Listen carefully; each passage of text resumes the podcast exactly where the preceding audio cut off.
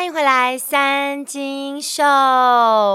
我刚刚看了一下，上一次三金秀更新的时间是五月十七号，这个标题还停留在贵族世家精华。呃，现在我在录音的时候已经接近八月中了，所以也就是说有三个月的时间我都没有更新三金秀了耶。各位，你们听到我的声音是真的有点沙哑，所以我有各种正当的理由，三个月没有更新。我相信各位听众朋友，你们也是可以理解的啦。但我想很多人都会以为说，这个节目是不是真的弃坑了呢？再次强调，在我这边没有官宣说弃坑之前。它就是一个像是猎人一般的存在，你有生之年也不一定可以看到猎人的完结篇。But 各位，But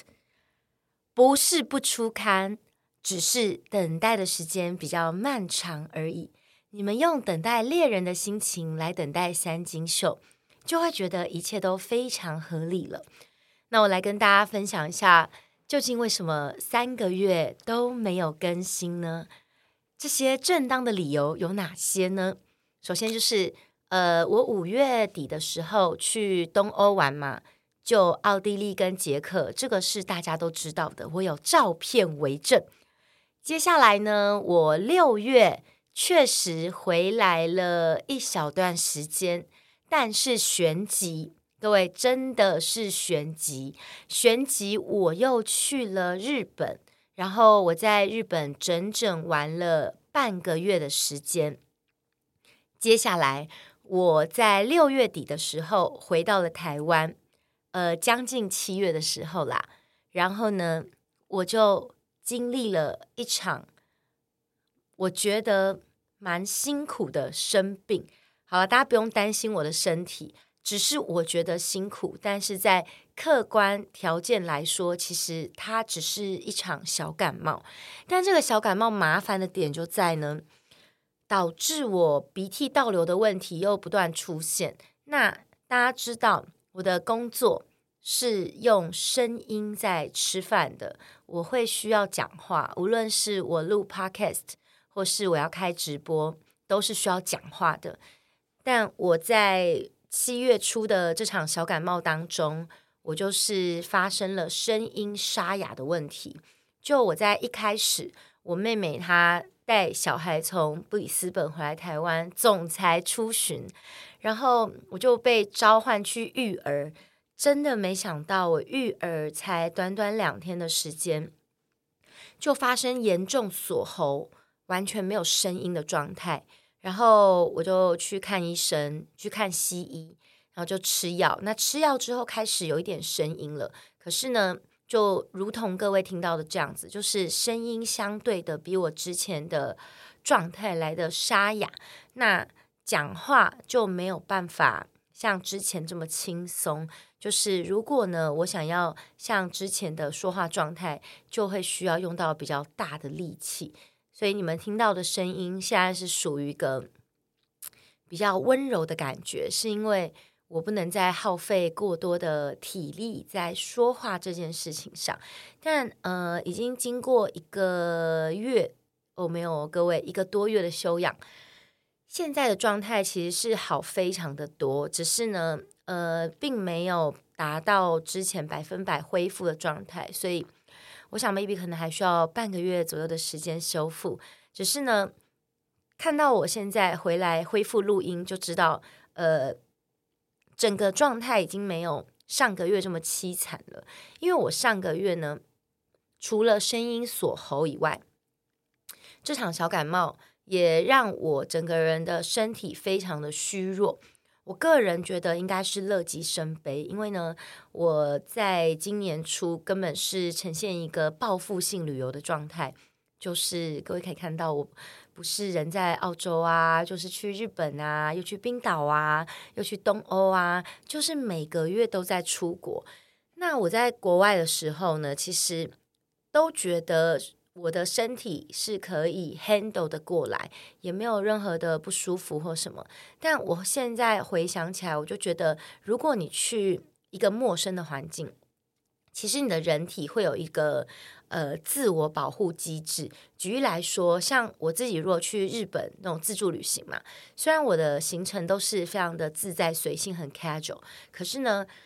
毕竟它对我来说还是一个陌生环境，不是我每天都在生活的地方。像比如说，我今天住这个旅馆，那我隔天早上十点或十一点我要 check out，那我可能就会担心说，哎，我要记得爬起来，哎，不然的话，时间到了我还没 check out 怎么办？就是你知道，你是一个有责任感的人，像我啦，所以呢，你就会让自己的状态，呃，停在一个要提醒自己的那种。呃，situation 里面，然后我的大部分的旅行其实是没有旅伴的，就是我自己一个人。那你自己一个人的时候，你更需要提醒自己，所以你的身体跟你的精神其实它是盯在某一个状态的。然后盯久了，当我回到台湾，然后放松下来的时候，哇哇哇哦，就真的是对我来说算是大病了一场。那这也是我三金秀就迟迟没有更新的理由。不过大家可能会问我说，我是不是就没有想来录音？其实呢，我真的很想来录音。然后在这个当中，我也多次的蛮想要开直播跟大家聊聊的，因为有挺多话题，我觉得很有趣。可是我自己的那个状态没有非常的好，所以就没有办法用声音或是用直播的方式。跟各位见面，我一直觉得就是在录音的同时，或是直播的时候，我觉得呃，我自己的状态是很重要的一件事。就是如果我并不是处在一个我很好，然后很开心的那个 moment，我觉得大家接收到的那个资讯，还有那个氛围，也会感觉到。我的状态不好，然后不是很开心。那我觉得，呃，我希望在收听的朋友们都是可以很舒服，然后觉得很轻松自在的在收听三金秀，而不是感觉到我在这个节目当中，然后为了做节目而假嗨，然后呃，为了做节目有一种故作振奋的感觉。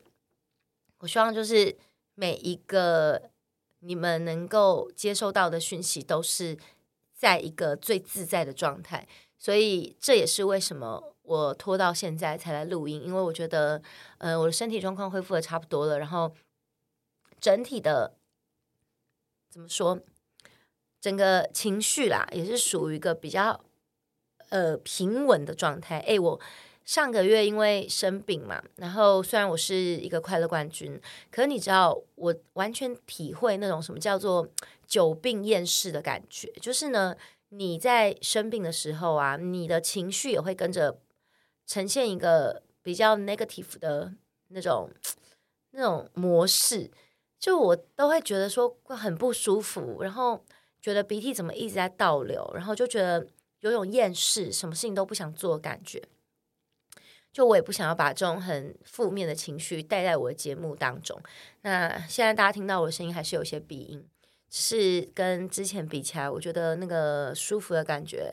已经慢慢找回来了。好了，所以你们可能还是在这一集的节目当中可以感觉到一些无精打采，只是那是一种累的感觉。但我是非常愉悦的，此时此刻在跟各位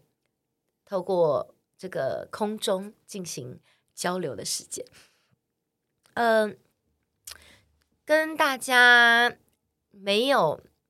用这个三金秀碰面的三个月当中呢，其实我在自己的脸书啊，或者 IG 啊，还是有持续的，应该不能说持续吧，应该说热烈吧，热烈的在 update 我自己个人的近况。所以，如果你们想要关心我的话，一样可以透过。社群平台 来关心我的每一天，呃，当然这三个月发生了蛮多事情的，除了我自己去出国玩这些分享以外呢，呃，我在六月的时候，我去上了一个节目，叫做《麻将之星》。那这个节目呢，是奶哥主持的网络麻将节目。哎，我个人觉得这个节目对我的一些想法，还有我自己的人生规划，起了一点小小的涟漪，算是小涟漪吧，就是有改变我一些过往。我觉得可能就是这样的想法。话说，在五月底我在东欧旅游的时候呢，我就收到了这个节目的邀约。然后大家知道，我是一个不太喜欢上节目的人。有很多的综艺节目，或是网络节目，或是有些呃 YouTube 网络频道会来邀请，就去上节目。但一来就是上节目的钱很少。你说电视通告如果封顶的话，了不起就给你一万五，我是真的不缺那一万五啦。然后大部分能给的通告费大家就几千块，那就更不用说了。所以我上节目的话呢，一定不可能是为了钱。我会去上那个节目，通常都是那个主持人是我朋友，或者是说呃那个主题我觉得好玩，像是我几年前有去上那个饥饿游戏跟。什么综艺《三国志》哦，现在已经倒掉了。我去饥饿游戏的时候，是因为我想要知道王仁甫是不是游戏王，真的那么会玩游戏嘛？然后综艺《三国志》是因为好像是谢忻的朋友吧，然后我又觉得这种外景节目想要体验看看，所以去。那其他时间我真的很少去上节目。那可是大家知道，就是我。这一年多来啊，非常的着迷打麻将这件事情。然后我的梦想呢，就是可以跟奶哥打麻将，因为奶哥在我心目中，他就是属于麻将界的上古神兽，就是那种麻将传说。我觉得如果我能够打赢奶哥的话，我大概就是。一种呃，勇者斗恶龙，然后我打败恶龙的感觉。哎，在那边不是说奶哥是恶龙啦，只是想说你懂吗？就是觉得说你人生在麻将界，你的最高成就已经达成了，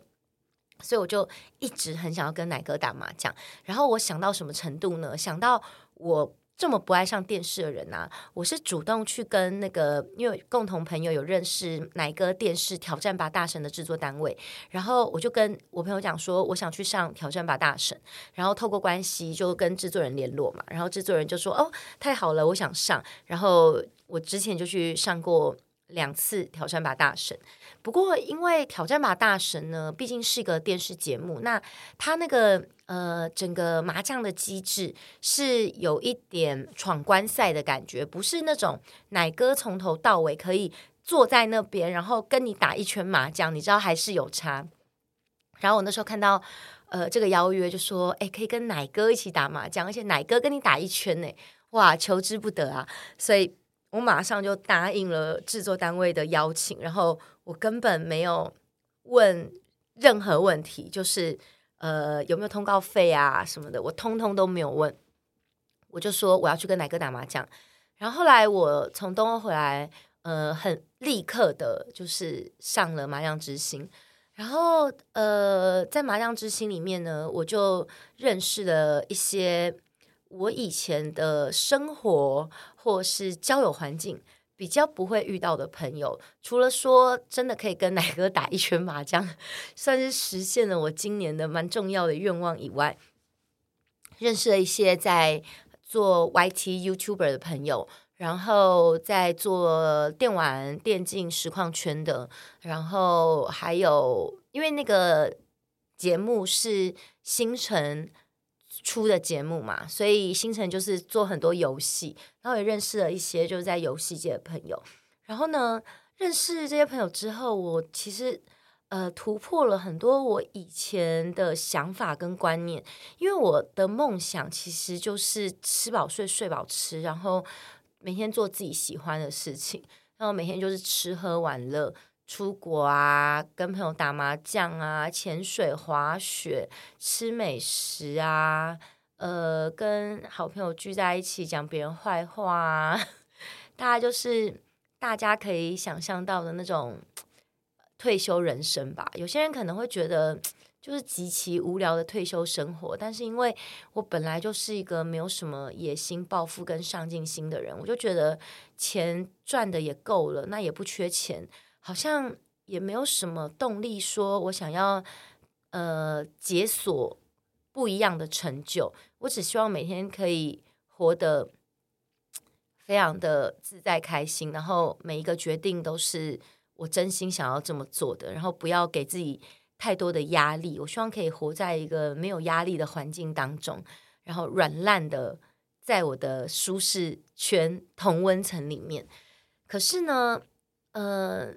我突然发现说，这样子过一辈子好像真的有那么一点无聊。因为我发现，就是呃，像有些人呢、啊，他们在做那种电竞实况嘛，然后我就问他们说：“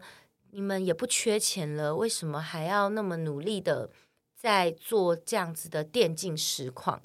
然后呃，这些 KOL 可能给我的答案就是，因为他们喜欢这件事，就是他们在做电竞实况，然后呃，可以跟跟他们一样喜欢这个游戏的同好们。去分享这件事是他觉得非常好玩的事，然后透过这个做电竞实况呢，确实他们也赚到了很多额外的收入。当然，没有人在嫌钱太多的啦，只是我觉得他们给我一个全新的震撼，就是说他们呃看似很上进的事，可是是他们喜欢的事，然后。我就回头去反思我自己，就是我自己喜欢的事情到底是什么？就我一直以为呢，我喜欢的事情就是刚刚跟你们分享的吃饱睡，睡饱吃这样子的人生。可是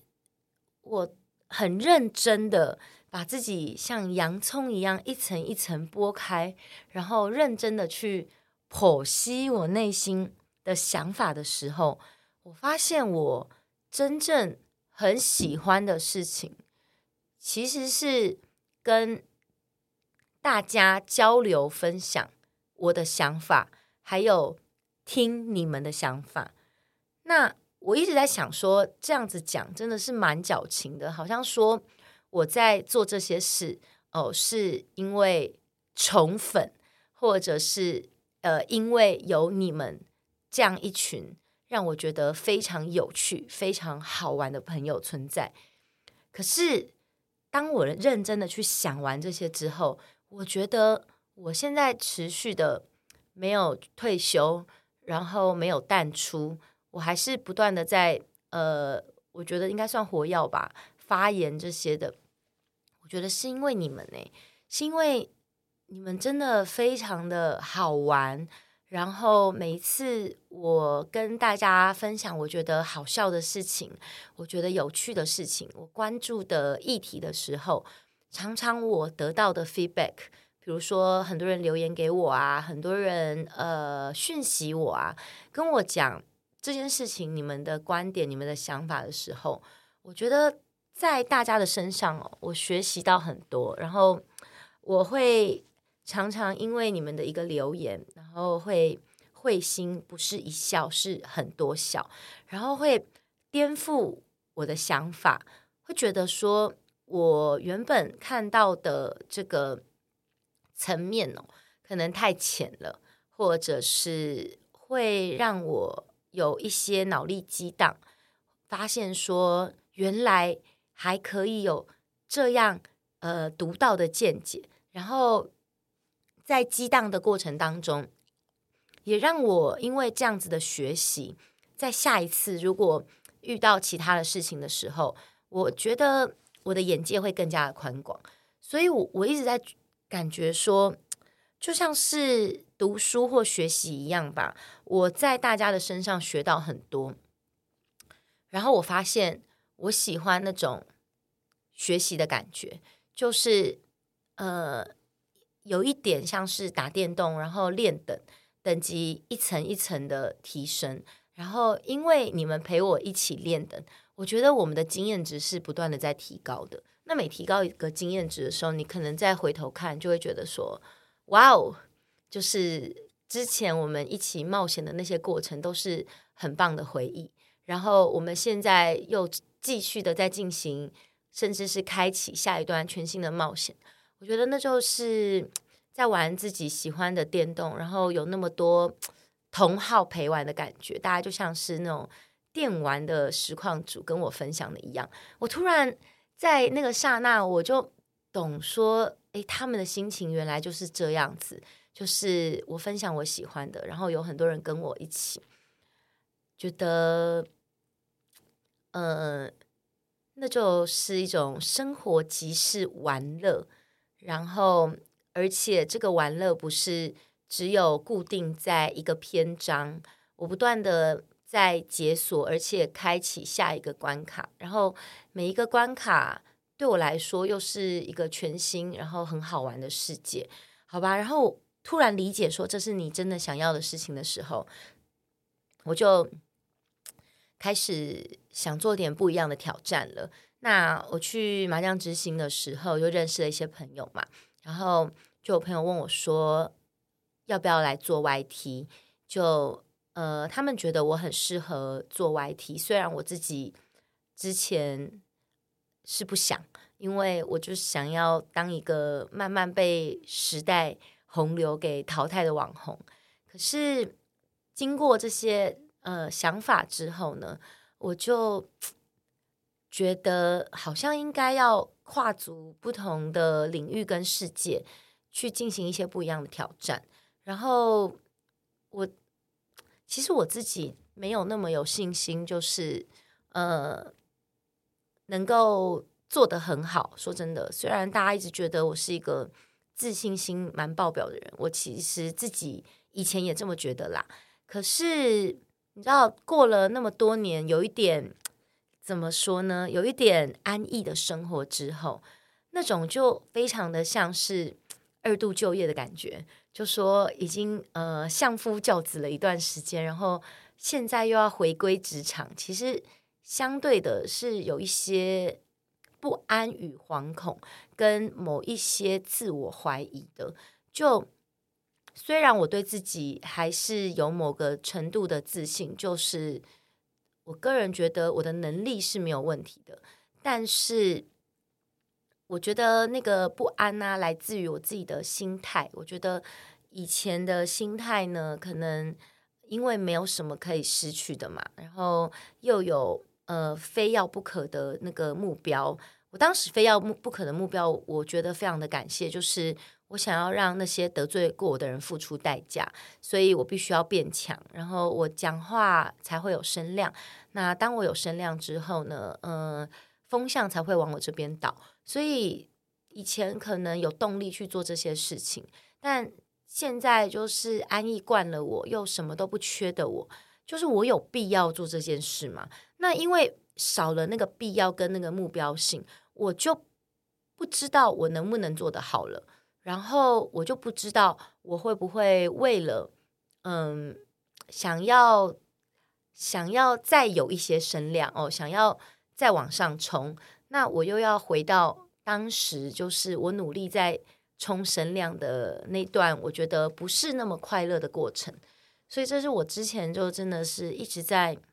呃自我怀疑的部分。也就是上个月，我真的除了生病以外呢，我就不断的在一直自我对话吧。最近有人问我说：“诶，你你有好好的跟就是自己对话吗？”我我在想哦，其实这几年我因为过得太好了，所以我其实并没有真正的在认真的去自我剖析到底。我自己的状态是什么？你知道，人只要在很安乐的环境呢，基本上就是保暖思淫欲啊。你知道，你不会想太多，你觉得就就这样。然后，因为真的过得很舒服。然后，不过这几年的日子也是我自己真心想过的啦。就是我真的觉得太好了。那我很希望这种快乐可以持续下去，然后可以好好过几年，就是我想要过的生活。可是。呃，这种日子过久了，你会想说，难道我真的要这样过到八十岁吗？就我人生现在还不到四十岁耶，我如果还假设有四十年的岁月的话，我像一直过下去，可能到后来也会觉得无聊吧。然后我觉得这是一个很好的机会是，是花一个月的时间，好好的想想你自己最喜欢的事情是什么，然后你想要的生活是什么，你想要这样继续下去吗？然后我觉得这真的对我来说算是一个呃蛮重要的转捩点，在这件事情上。好啦，所以我真的没有想到说，本来真只是想要去跟奶哥打麻将，如此肤浅的理由。那我没有想到，呃，打个几次之后，竟然会让自己的想法跟观念有如此，我不敢说是重大的转变，但是我觉得对我来说，以我如此。呃，平稳的人生，我觉得它算是一个小小的起伏，所以我就开始决定我要做 YouTube 频道了。那要做 YouTube 频道呢，也啊，让我感觉到一种全新的进入障碍，因为我其实多年来哦，我这个。这么没有上进心的人呢，我的直播也都是很简单的用手机，然后就呃直接进行直播了。那如果我想要转 YouTube 频道呢，之前我就是有尝试在 YouTube 频道开始直播嘛，然后那时候是很紧急的在国外播，所以也是用手机，那画质非常的模糊，那就有厂商很看不下去啊，他们就决定赞助我整个 YouTube 的设备。所以我就得到了平板，还有一个蛮大的荧幕，可以让我在呃 YouTube 直播的时候用大家可以常看到的那种 OBS 系统，可以秀我想要给你们看的影片啊、照片啊，然后可以切换不同的场景。这对我来说是一个全新的领域，所以我也必须要去学习说那个 OBS 系统要怎么用。那我说实话啦，其实是真的没有很难啦，只是呢，对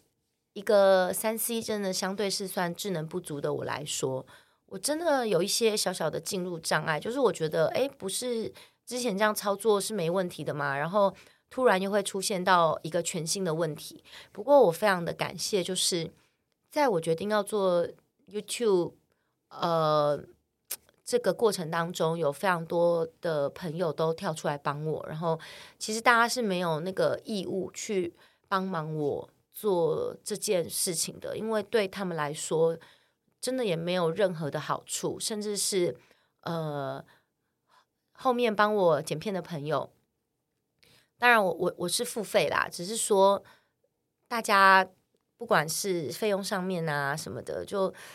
收我的那些钱跟帮我做的那些事比起来，我真的觉得就完全的是友情价，非常的感谢。就像我的记账师一样，记账师我每个月给他那些微薄的那个记账费啊，跟他们帮我做的那些事情比起来，我真的觉得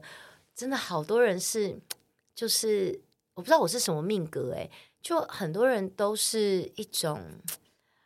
呃无条件的，然后。为我尽心尽力，然后帮忙我非常多的事情，而且不求回报。那我这次做 YouTube，我真的也是感觉到满满的温暖啦，就太多人在帮忙我处理一些，嗯，我觉得是非常琐碎的事情。然后我也不断的在给大家制造麻烦，可是大家都不厌其烦的来帮助我。我觉得非常的感动，真的，所以我呃，YouTube 我应该是会认真的做，就是目前的计划是会尽可能的一个礼拜开一次实况，然后把这个实况剪成两集的精华。那至于大家做 YouTube 是不是都会拍一些生活的 Vlog 啊，或者是？做一些什么企划之类的，这个部分我想之后也许会尝试着挑战看看吧。不过前期我应该还是以做实况为主。然后我觉得 YouTube 呃，或者是短影音啊，这个其实我也知道是未来的趋势。我前阵子遇到一个朋友跟我讲说，以前呢，可能早期的电视年代，在 YouTube 刚出来的时候，很多人说哦，YouTube 是未来新媒体的趋势。但现在在 YouTube 已经相对成熟的环境之下，短影音啊、Reels 啊、Shorts 啊这些的也即将成为未来的趋势。所以也就是说，很有可能。不用太久，三五年后的未来，这些短影音是主流，这个 YouTube 反而变成是像传统媒体一般的存在。我觉得他们讲这个蛮有道理的，所以在这样子的时代洪流背景之下，我们也可以预见，就是主流的媒体绝对是要被淘汰的。就是呃，别的国家我不敢说，但是台湾的主流媒体。一定是随着时代要被淘汰的，那大家都慢慢的转向这个新媒体，然后甚至的转向这个短影音的部分。所以，呃，以前的我其实并没有想要搭上这一波风潮啦，就想说如果被淘汰也就算了。可是现在的我，因为我还很想要，嗯，继续做些好玩的事情，我不想要。我在这个游戏里面登出，因为这个游戏非常的好玩，我还想要开启更多新的篇章，跟你们一起解锁新的冒险，所以我决定要做这件事情。那今天的这个三金秀呢，大家很久不见嘛，或许期待说能够在三金秀里面听到我分享一些怎么说呢，比较好笑哦，比较有趣的内容。没有想到今天的内容是。又在报告我自己个人的事情，因为唉，这也是一个让我觉得我之前心态我觉得很难很难调试的地方，就是我相信，如果你是聪明的 KOL，呃，虽然是台面上这个脑子好的 KOL，真的也不到几个啦，没几个人，但我想是这样子的人都很清楚。不管是观众或是听众，大家想要听的是什么，想要看的是什么，我想我们都是最大的观众，我们都很清楚。可是，呃，你自己想要想要给这些输出吗？这就是我自己在考量的地方。比如说这个主题，我知道大家想听。我知道这个有流量，我知道你们想看，你们听了会很爽。但站在我的角度呢，呃，KOL 某种层面确实我们在做节目啊，就是要娱乐大众嘛。大众要什么，我们就应该要给大家什么。可是问题是，会不会久了，我们会忘记说，那你自己想要什么？你喜欢什么？所以我其实在这几年的分享，我一直都是走一个我想要什么，我喜欢什么，我觉得有趣。那至于你们会不会觉得有趣？其实我呃，我觉得没那么的在乎。我觉得有些大家可能大主流想要听的东西，我不一定想讲，是因为我自己没有觉得那么好玩，或者说可能就稍微有人点播，我稍微就带过，我不会那么热衷的讲某件事情。那像今天的这个呃 Podcast 内容也是一样，也许有些人期待我可以分享一些现在。呃，想听的一些社会议题，比如说聊聊 YouTube 呃老高这个抄袭事件哦，或是比如说聊聊最近嗯，其实最近真的也没有什么比较重要的议题啊，比如说聊聊好呃黑人要提告大牙这件事情呃，我怎么看？所以这些议题可能是大家比较想要知道的，胜过听我本人。这个蛮无聊的生活流水账分享，这可能是主流啦。但会不会有些人就是想要听听我的流水账呢？我相信也肯定有这样的族群的。而且我也个人觉得说，在收听三金秀的各位，你们知道这个节目的风格就是我本人的流水流水账嘛。如果你是这个节目非常忠实的听众的话，我如果不讲流水账，你还不习惯是吧？当然，你可能会也是会想要听到其他的主题，只是说。在今天，然后录音的此时此刻，我想讲的东西就是这些，所以，呃，这也是我自己调整了一个月之后，我在想说，我自己的心态不能崩，我不能够因为我想要话题，我想要流量，所以我以后呃 YT 的实况，我就每一次都只讲主流的东西，那我会觉得某一个层面会失去自己，所以呃，我觉得要如何找到这个中间的平衡是相当困难的。就是要是我也是每一次都在那边跟你讲我个人的流水账，那我这个频道肯定也做不起来。所以呢，我觉得在平衡当中，我之后啦还是会以这个时事评论为主嘛，但是也可能会插播一些我个人的流水账。那至于如果你真的想要听大量陈沂个人的生活琐事的话，你还是要锁定三金秀。这也是很多人问我说：“诶，那你做 YT 要不要直接把这个 YT 的频道内容哦，你就直接。”声音档剪过来做成三金秀就好。我目前应该还是会切开来，为什么？因为我一直觉得，我如果做 YT 跟我自己三金秀的东西呢，我觉得还是有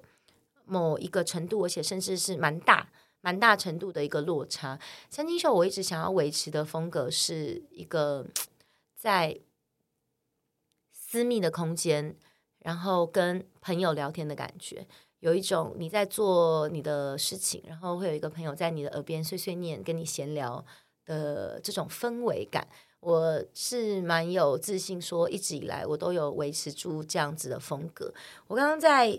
进来录音间的时候，那个呃录音室的工作人员问我说：“诶，那你有没有想说，你录三金秀要不要就顺便就是录影，然后也可以放 YouTube 这样子？”我跟他说：“我其实，在。”最早期做三金秀的时候，我是在百灵果的录音室，然后那时候 Ken 也是跟我说可以考虑录音跟那个录影同步。那其实我在初期的前两三集，我是录音跟录影同步的。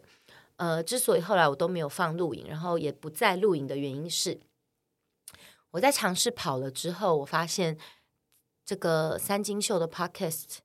我这个节目是不盈利的嘛，就是也不接任何广告植入的嘛。我发现这节目，我想做的初衷，如果是陪伴的话，我觉得我就应该要维持一个私密空间对话的感觉。有录影感觉就不是私密空间了。所以，呃，希望在收听这个节目的你，假设你有听到现在的话，我希望你有感觉到说，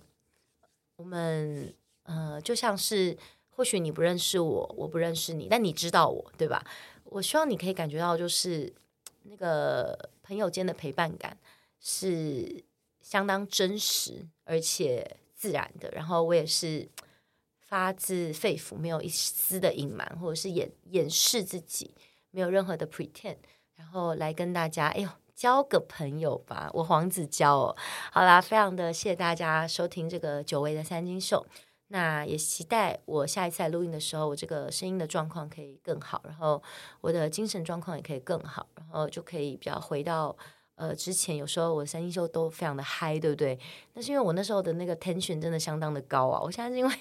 不是我不开心，是我这个身体状况真的没有像之前那么的好。嗯，我三金秀下一集应该会在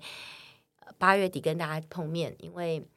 我明天马上就要去外蒙古玩了，然后要玩大概九天左右的时间，等我回国。一定会来录音室录音，三金秀没有弃坑，各位三金秀，我们下集见，拜拜。